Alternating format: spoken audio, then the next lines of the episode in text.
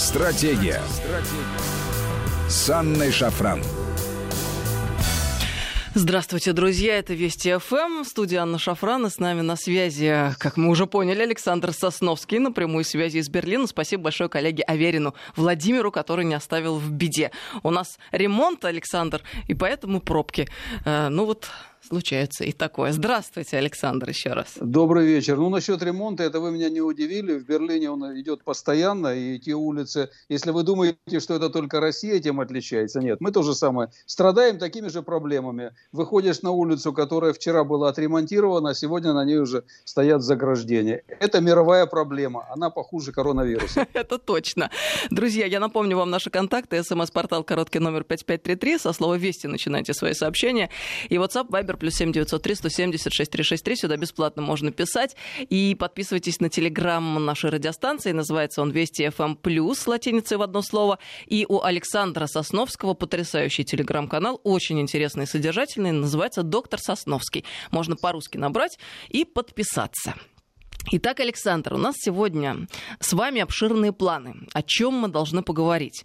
Я бы в первых строках вот э, на что бы обратила внимание а, на Илона Маска и на его программу Нейролинк. Почему? Потому что мы с вами в последнее время, а, как, кстати говоря, неоднократно уже в нашем эфире обсуждали с Александром Лосевым, замечательным экспертом, членом Президиума Совета по внешней обороны политики, живем фактически в информационных бункерах. А, о чем это? О том, что есть некая картина мира у каждой отдельной социальной группы, которые усиленно ее поддерживают, с одной стороны, а с другой стороны, есть те а, субъекты, которые эту картину мира а, активно поддерживают и создают. Так вот, о чем я? А, поступила новость сегодня на ленты о том, что, мол, а, музыка совсем скоро может э, быть передана прямо сразу вам в мозг, без всяких наушников и прочих приспособлений, к которым мы привыкли. Э, это речь идет об Илоне Маске и, как я уже сказала, об его проекте Нейролинк. Я, кстати, о нем рассказывала в нашем эфире где-то полгода назад. Там речь шла о том, что его компания создает некие специальные чипы, а, вживляемые в мозг человека с тем, чтобы в перспективе побороться с разного рода неврологическими заболеваниями. И говорили мы об этом в контексте более широком цифровой трансформации. Многим тогда показалось, что все это байки, которые мало отношения имеют к жизни. Но прошло всего ничего времени, и вот, пожалуйста. А, чудесные мечты, тех людей, которые так сильно топят за цифровизацию ускоренными темпами, о новом мире, они практически притворяются в жизнь. А, ведь речь идет о чем? О том, что а, Илон Маск уже э, перестал что-либо скрывать и открыто говорит, мол, совсем немного, еще чуть-чуть, и можно будет обеспечить человеку симбиоз с искусственным интеллектом. А, ну и э, кроме того, это поможет э, контролировать уровень гормонов э, в теле человека, использовать их во благо организма, то все пятое, десятое, как будет прекрасно и замечательно э, наша э, новая жизнь. Э, разные виды зависимости путем перетренировки отдельных участков э, мозга можно будет э, осуществлять.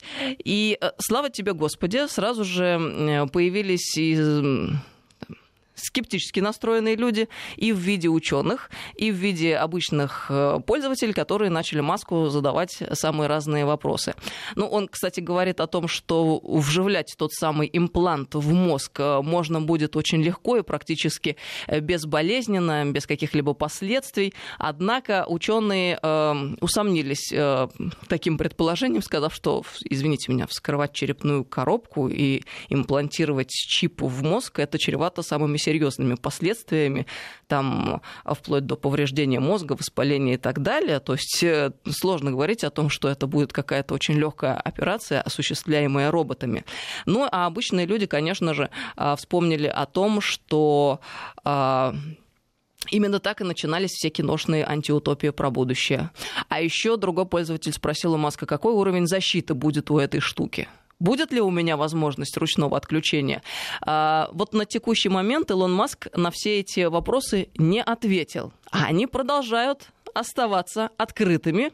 Это все я к чему веду? К тому, что очень э, долгое время нам э, пытались рассказать, что все эти рассказы про разного рода чипы, вживляемые в организм человека, это все измышление э, больного разума, все это не имеет никакого отношения к жизни, и ничего такого, в принципе, не существует. Ну как же не существует, когда с 2017 года Илон Маск работает над этой программой, а уже сегодня нам рассказывают, что э, эти самые чипы уже практически готовы, и их можно будет совсем скоро уже э, широко э, вводить э, в наш повседневный обиход.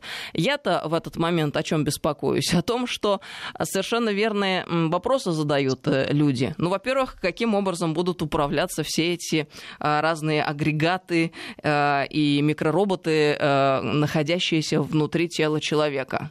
Кто будет ими управлять? Для чего создаются разного рода огромные информационные базы?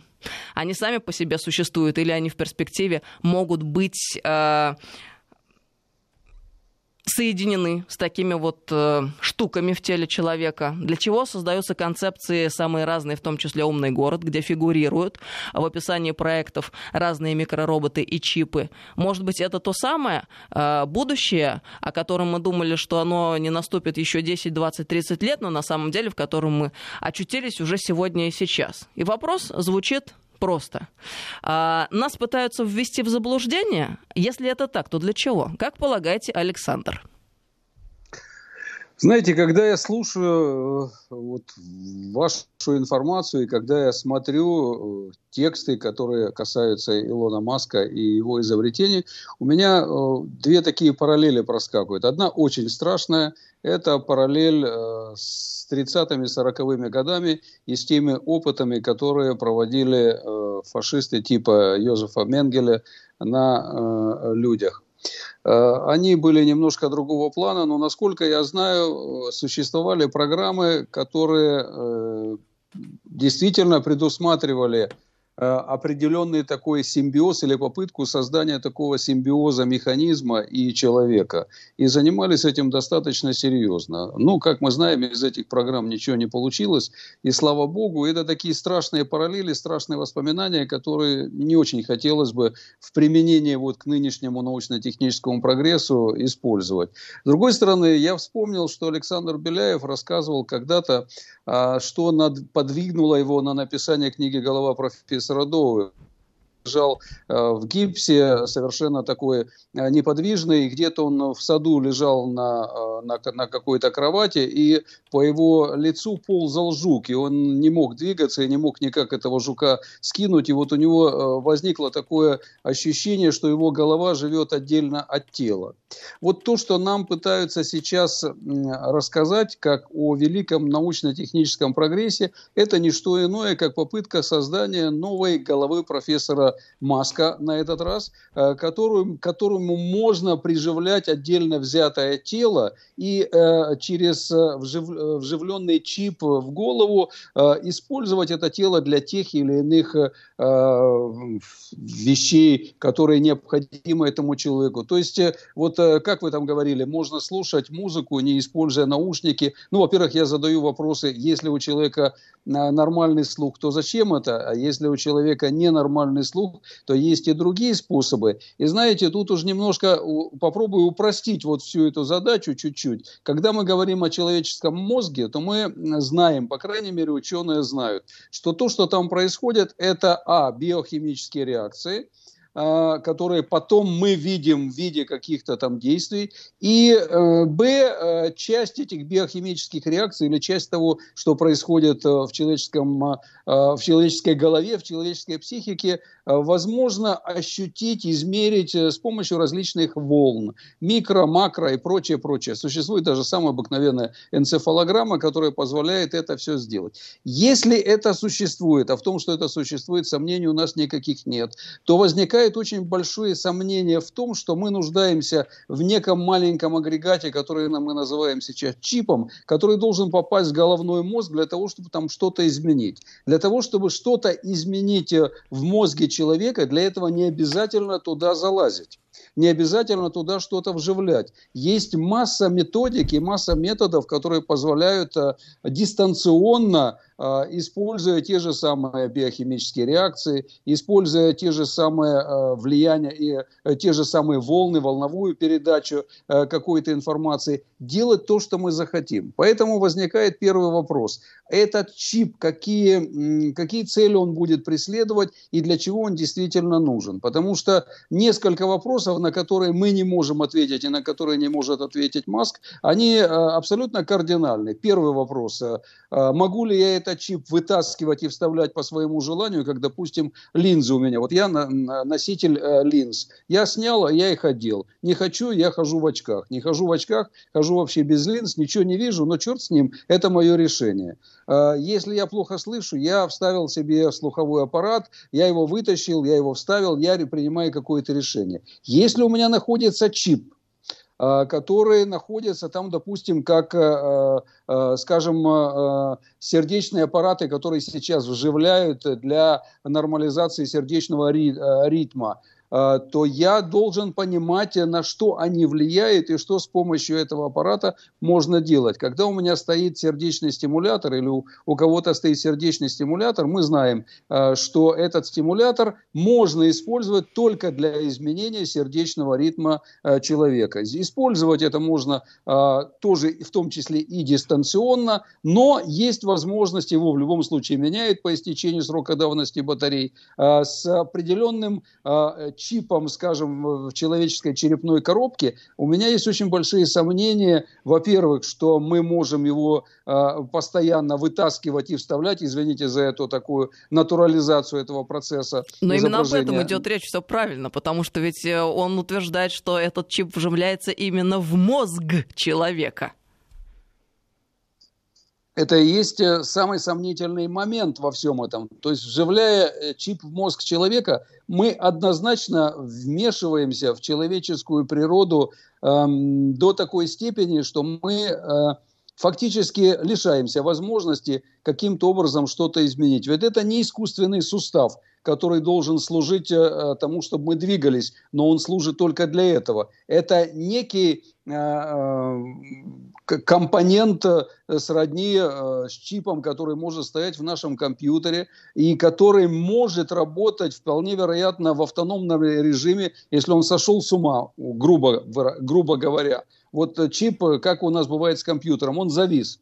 Вот компьютер у вас завис, вы его перезагрузили. Можно ли перезагрузить этот чип? Ведь если там есть какое-то человеческое изобретение, то возможность ошибки или возможность того, что он дает сбои, исключить никто не может. Даже если его точно сравняется 99 999 э, тысячных, то все равно одна тысячная остается процента, что он когда-то может э, э, сбиться с нормального ритма. А если этот чип стоит у человека, который работает, скажем, э, у атомной, в атом, на атомной электростанции, или он имеет отношение к обороне и связан с какими-то вещами, на которые мы никак не можем, которые очень важны для а, безопасности вообще всего мира. Можно ли на него повлиять со стороны? Можно ли ему отдать команду и заставить его делать то, что он в нормальном состоянии не делал бы? Пока не, мы не получим ответа на эти вопросы, говорить о том, что э, реальность вот этого э, чипа должна быть э, должна быть для нас воспринята как некое такое благо, мне кажется, абсолютно рано.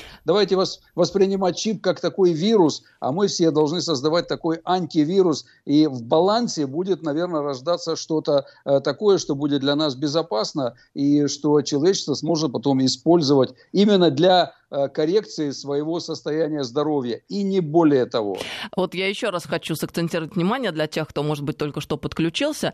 А, речь идет о проекте Илона Маска «Нейролинк». Главной его целью миллиардер называет создание и вживление чипов в мозг человека в рамках борьбы с неврологическими заболеваниями. Впоследствии, если все пройдет удачно, импланты от нейролинк могут быть использованы и в других целях, обеспечив человеку, цитирую, симбиоз с искусственным искусственным интеллектом. Говорит а, также он о том, что можно будет успешно лечить депрессию, а также разные виды зависимости путем перетренировки отдельных участков мозга. Просто еще раз, друзья, о том, что это реальные вещи, это не плод чьего-то э, измышления, не плод чьей-то фантазии.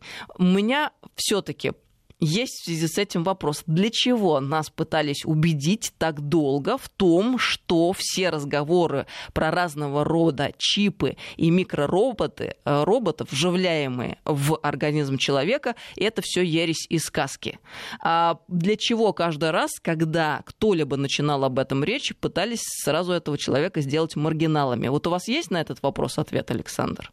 Он у меня самый простой, как на все вопросы, которые касаются вот подобного а, рода э, вещей. За всем этим всегда стоят очень большие деньги, Нобелевские премии, э, степени, звания и прочее, прочее, прочее. Люди, которые занимаются такими вещами, они обычно э, очень тщеславны, в хорошем смысле этого слова, они эгоистичны, они преследуют свои цели, им важен результат. Они редко, когда задумываются над тем, что произойдет после. Знаете, самый свежий пример – это создание атомной бомбы. До того момента, пока ее, возьмите э, Сахарова с его прозрением после атомной бомбы. Пока ее создавали, это было благо для всего человечества. После того, как она была создана, у многих атомщиков просто произошел нервный срыв, и это касается не только э, наших советских, российских атомщиков, но и тех, кто работали в Соединенных Штатах Америки. Потому что человек, когда он создает, ему кажется, он создает благо, и потом, когда он уже видит результат, оказывается, это было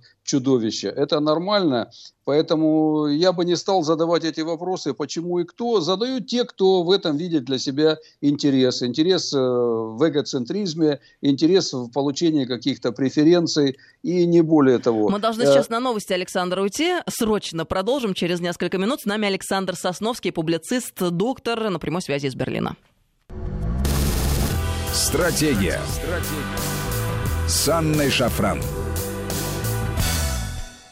Здравствуйте, друзья. Мы продолжаем беседу. С нами сегодня Александр Сосновский, публицист, доктор Сосновский и главный редактор издания World Economy. Александр на связи с нами?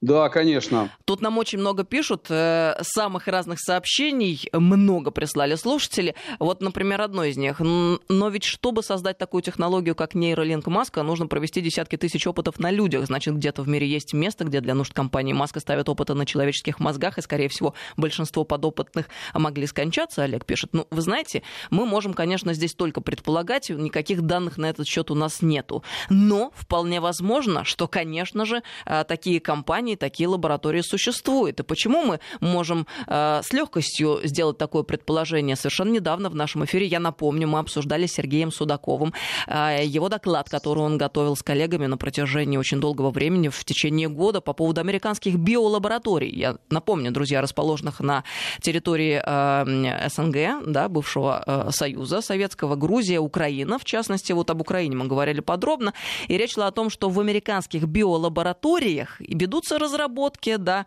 вирусов, которые э, были бы э, направленного действия против определенных этносов. И речь, в частности, идет о славянском этносе. И да, есть данные о том, что э, военные, украинские военные, на которых проводились опыты, ряд из них скончались. Просто вам информация к размышлению, вы имеете в виду, а выводы вы можете делать сами. Вот такая интересная ситуация. Э, я, кстати, еще прокомментировал, Александр, э, с вашего позволения, новость, которая у нас только что прозвучала в э, выпуске. Нам сказали, что пассажиров московского транспорта оштрафовали в общей сложности на 210 миллионов рублей за проезд без, ма- без масок. Это около 42 тысяч пассажиров. А я, честно говоря, сегодня была вот тоже, ну не то что удивлена, испытала некоторый культурный я бы так сказала, шок. Хотела бы поделиться. Вы, Александр, уже об этом прочитали в Телеграме, но я, с вашего да, позволения, да. слушателям расскажу. Зашла сегодня в один из московских книжных магазинов купить Оруэлла 1984 и «Мы» Замятина, потому что, уверена, в ближайшие месяцы можно будет э, страницами цитировать эти книги. Очень актуальная вещь. Ну, промолчу о том, что продавщица не могла долго понять, о каких книгах идет речь. Ну, это не так страшно, она, наверное, прочтет, успеет. Но вот э, что меня поразило ударила э, в самое сердце. Администратор, которая на весь магазин просто прокричала, не обслуживайте ее, она без маски. Это про меня. Ну и девушка тоже растерянная мне сказала, я не имею права с вами разговаривать, если вы будете без маски просто, честно говоря, ощутила себя внутри антиутопии. Потому что вряд ли они, конечно, это по своей воле все делают, потому что от магазинов начальство требует унижать покупателей, я именно так скажу, и заставлять их надевать в маски. И в последние дни это резко усилилось. Но, друзья, к чему я это говорю? Все-таки как хочется, чтобы, наконец, мы стали прислушиваться к доводам разума, это во-первых, и, во-вторых, к мнениям профессионалов, потому что врачи нам говорят, маски бесполезны и даже вредны, если их регулярно не менять.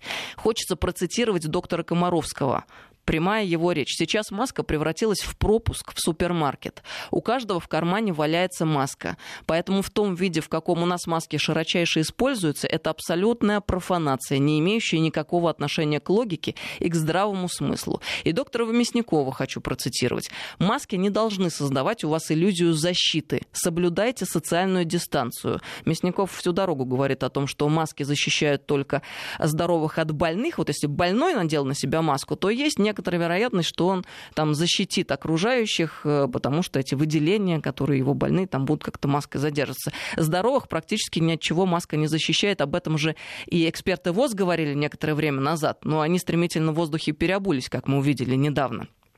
Еще Мясников говорит о том, что 30% всех медиков в госпиталях заражаются ковид, хотя они-то упакованы и в респираторы, и в комбинезоны, и в двойные перчатки. И вот парадокс, друзья. Врачам и ученым ведь у нас дают возможность выступать, в том числе в федеральных СМИ, где они разумные рекомендации дают, говорят о бессмысленности маскопоклонства. Но Роспотребнадзор и те, кто дают распоряжение магазинам, делают ровно наоборот. Вот они что, хотят сделать из нас винтики, которые будут беспрекословно соблюдать все бессмысленные требования. Но мне кажется, они здесь ошибаются, потому что добьются этого только снижения доверия к любым действиям властей. Они вот точно уверены, что в нынешней непростой ситуации экономической нужно довести людей до ручки еще и требованиями носить маску, а, которые абсолютно никого ни от чего не защищает и не спасает. Как говорят, еще раз добавлю внимание, специалисты. И я с трудом представляю ситуацию, в которой бабушка будет свою пенсию тратить на то, чтобы закупить маски в должном количестве и каждый раз надетую маску утилизировать через два часа. Но это просто смешно. Давайте посмотрим правде в глаза вот э, эти действия, они каким-то образом могут быть объяснены, кроме желанием создать имитацию бурной деятельности. Я понимаю, что когда люди носят маски, у всех создается впечатление, что э, те, кто наверху стоят, как-то заботятся об этих людях. Но они же одновременно людей еще и запугивают. А запугивание это манипуляция. А манипуляция для чего? Для, для того, чтобы люди в конечном счете, опять же, выполняли все бессмысленные требования. Какой-то порочный замкнутый круг. Извините, но мне кажется, это важно. Не знаю, как в Европе, как в Германии, Александр. Вы знаете, здесь э, я бы немножко по-другому это все-таки сформулировал. Здесь речь идет о том, что для тех людей, э, для тех функционеров, для тех продавщиц, которые требуют соблюдения масочного режима, э, страх наказания за то, что они это не потребовали, больше страха перед разумным восприятием действительности. Точно так же, как и для, скажем, директора этого же магазина. Их наказывают за то, что они не требуют носить маски, они этого боятся больше, чем они боятся э, заразиться коронавирусом. У людей просто сместился центр тяжести, у многих людей. В первую очередь это касается, конечно, исполнительной власти и тех, кто раздает эти э, инструкции, которыми мы должны пользоваться. Они начинают упирать э, в какие-то формальные или формализованные какие-то вещи, э, создавая и у себя, и у вышестоящего начальства, и думая, что они создают у людей ощущение безопасности. А получается ведь совсем наоборот. Но обвинять их в этом полностью нельзя, потому что то, что мы сейчас э, знаем о коронавирусе, означает только одно, э, можно сказать только одно. Мы ничего не знаем о коронавирусе. Мы ровным счетом ничего не знаем.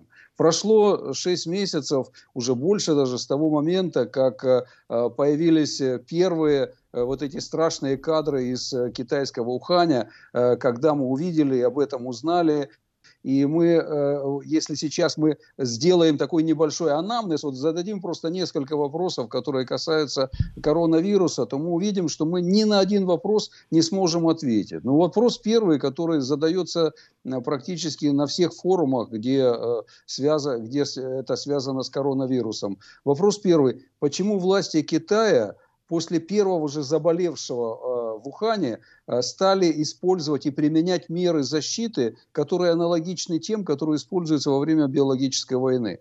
Ни один человек не может этого объяснить. То есть, если власти Китая были уверены в том, что речь идет о вспышке э, какого-то нового вируса, который, конечно, еще до сих пор не был известен. Ну, нормальные средства э, карантина, нормальные средства защиты, изоляции, они всем известны. Ну, допустим, сейчас где-то вспыхнет э, холера эпидемия холеры. Все знают, как защищаться, но никто не строит, не роет рвы, не ставят противотанковые ежи, надолбы там различные, чтобы закрыть город и никого туда не впустить и не, вы, не выпустить. Я немножко знаком с методами э, ведения и защиты раз с применением э, оружия массового поражения. Это типичные действия страны, на которую было совершено нападение или у которой произошла катастрофа, равная биологической войне.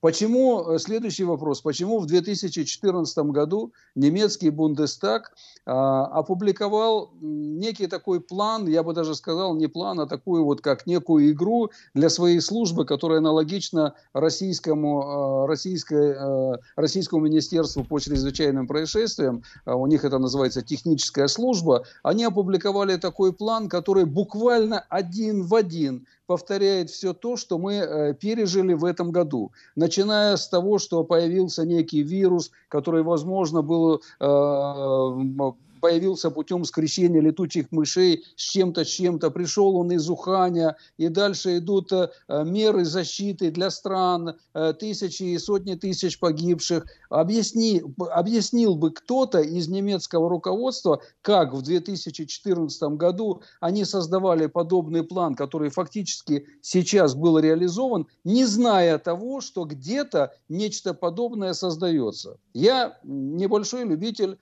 теории заговоров. Но когда я сталкиваюсь с подобными вещами, и я вижу вопросы, которые остаются открытыми, которые задаются, но как только они задаются, э, следует обвинение в том, что вот ты сторонник теории заговоров, то я понимаю, что где-то нам что-то не договаривают, что где-то что-то происходит. Э, вполне вероятно, есть какая-то информация, которая попав в широкие массы, наверное, вызвала бы волну паники побольше, чем волна пандемии. И поэтому, вероятно, мы живем сейчас в таком состоянии, когда вот тот э, маленький, э, э, маленький вирусочек, который вырвался из какой-то лаборатории, мое личное мнение, я почти уверен, что человек приложил к этому свою руку, не знаю из какой страны, но приложил свою руку. Вот когда он вырвался из этого ящика Пандоры, все вдруг оказались в состоянии, когда сообразили, что нечто происходит, и никто не знает, что делать. Ведь такого не может быть, что за 6 месяцев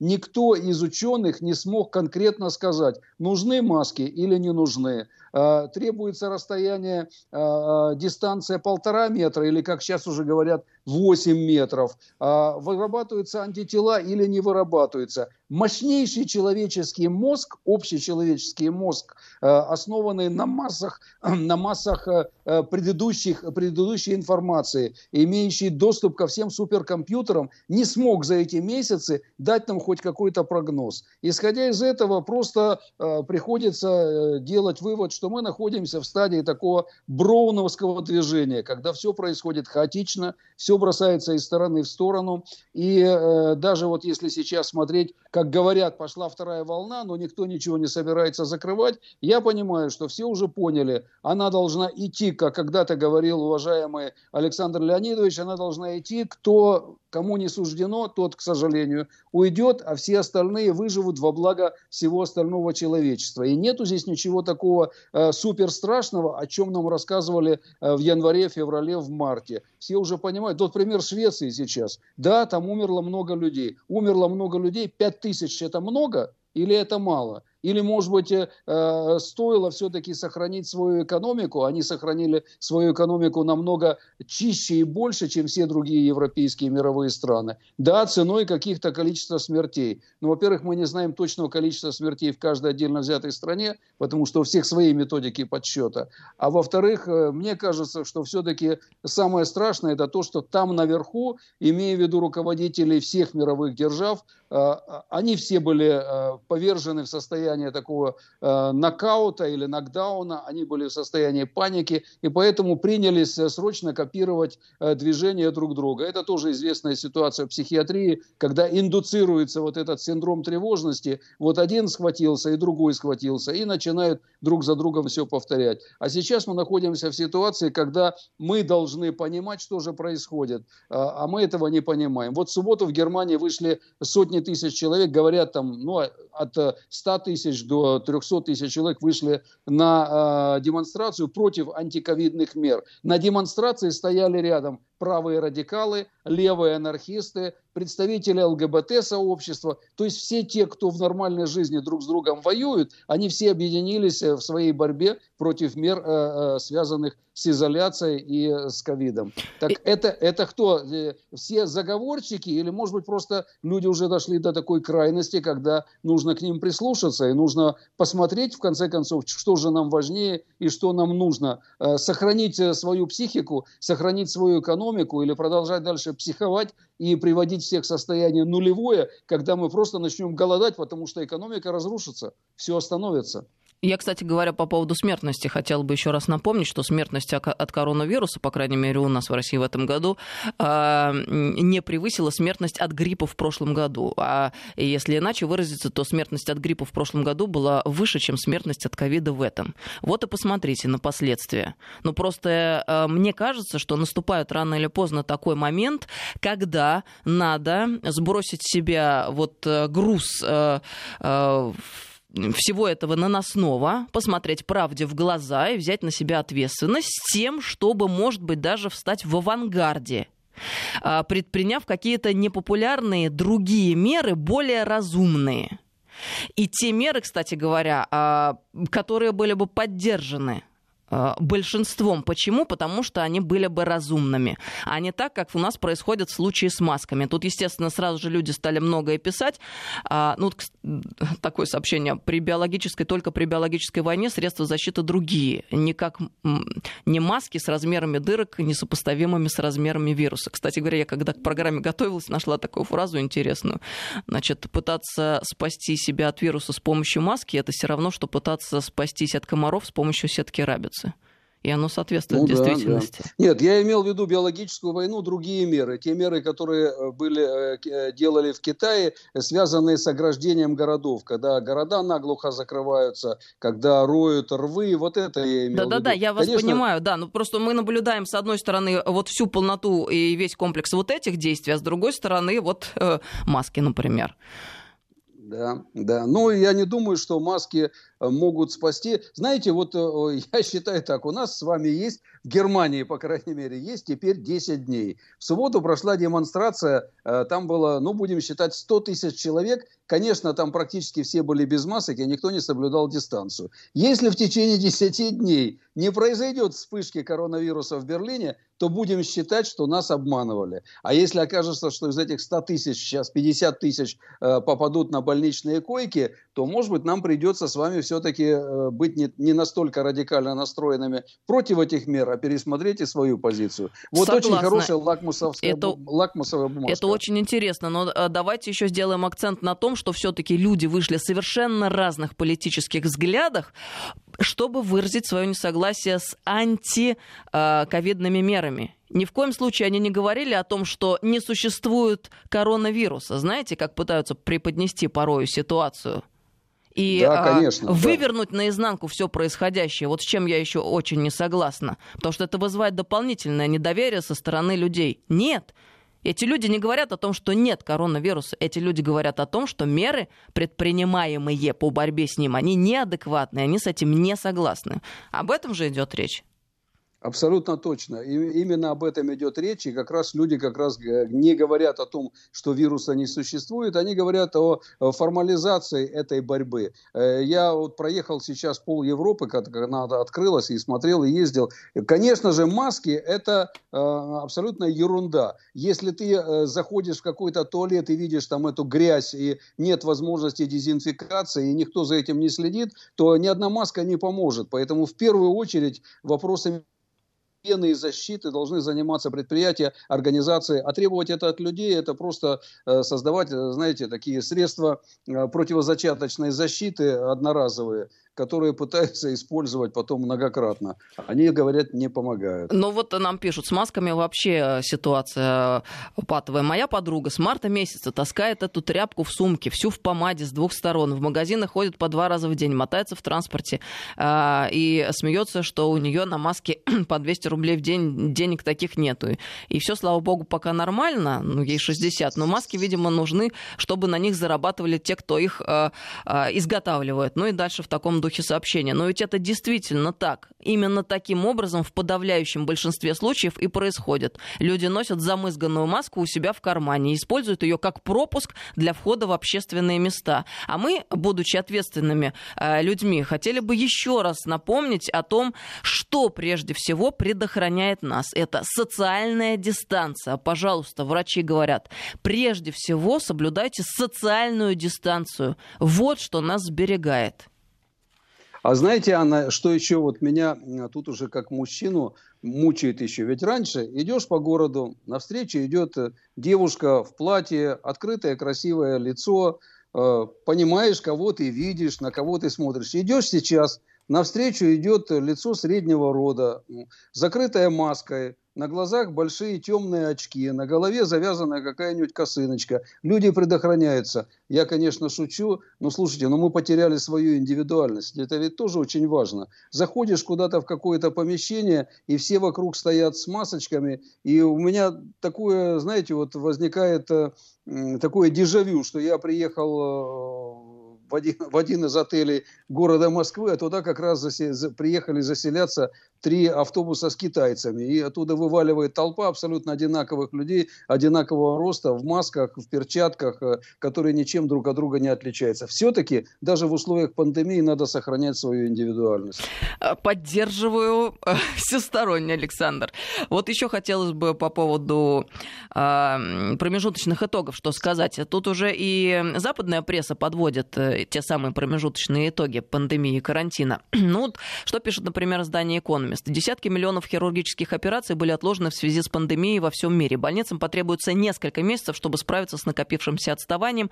Национальная служба здравоохранения Англии считает, что она уже отложила более двух миллионов запланированных операций. The Hill, что пишет, по оценкам Национального института аллергии и инфекционных заболеваний США, из-за карантина почти половина от 650 тысяч американских онкологических больных не получают лечения, не назначаются две трети процедур физиотерапии, количество операций по трансплантации сократилось на 85%, экстренные оценки случаев инсульта снизились на 40%, более половины детей не были вовремя привиты, э, что все вместе указывает на массовую будущую катастрофу в области здравоохранения и так далее и тому подобное. Очень много а, выдержек из цитат из практически всех ведущих средств массовой, массовой информации в мире. А, это что касается касается здравоохранения, что касается экономики. По экономике ведь тоже а, прогноз не очень хороший. И все это к чему? А, к тому, что, может быть, нам сегодня и сейчас следовало бы все-таки спокойно посмотреть и переоценить происходящее. И вот еще, Александр, а, не знаю, как Германия, сейчас у нас остается пару минут. Хотелось бы, чтобы вы рассказали, как у вас там. Мне сегодня коллега мысль интересную еще одну высказала вслух. Смотрите, как получается. У нас застыла вся культурная жизнь, все путешествия, путешествия, театры. А, и к чему свелась наша повседневность? К тому, что мы должны есть, справлять свои естественные потребности. Кто-то, кто может, еще работает, но а все остальные должны были очень продолжительное количество времени просто сидеть дома, а, ну, так, влача свое биологическое существование. А это такая жизнь, она вообще-то зачем? Для чего? Она да, такая идет... жизнь нам нужна? идет процесс э, такого выхолащивания смысла Э, смыс смыслового нахождения в нашем жизненном пространстве. Абсолютно верно. Мы все начинаем ограничивать себя только тем пространством, в котором мы находимся, и в этом пространстве создаем для себя некие такие комфортные уголки. Вот это спорт, вот это еда, вот это диванчик, вот это телевизор. И дальше все, дальше начинаются ограничения. Совместного спорта нет, э, на футбол пойти невозможно, э, какие-то мероприятия, про театр я молчу. Я с трудом представляю себе пойти, скажем, там, в Берлинскую оперу и сидеть через три кресла друг от друга для того, чтобы э, послушать э, что-то интересное или посмотреть что-то интересное, это просто смехотворно. Либо это нужно вообще полностью отменять, либо все-таки мы должны пересмотреть какие-то свои правила, которые нам пытаются сейчас внушить. Иначе то, что я говорил до этого, мы просто теряем свою индивидуальность. А ведь, к сожалению, стержень, который должен нас выде... позволить нам выдержать этот период, он не у всех есть. Более того, он уже у многих изогнулся и даже уже и сломан. И это чревато большими последствиями для общества и для конкретного человека. Александр, огромное вам спасибо за эту беседу. У нас очень быстро вышло время. Александр Сосновский, публицист и главный редактор издания World Economy был с нами сегодня на связи, на прямой связи из Берлина. Александр, до новых встреч. Друзья. До свидания, спасибо. Да, всем доброго вечера.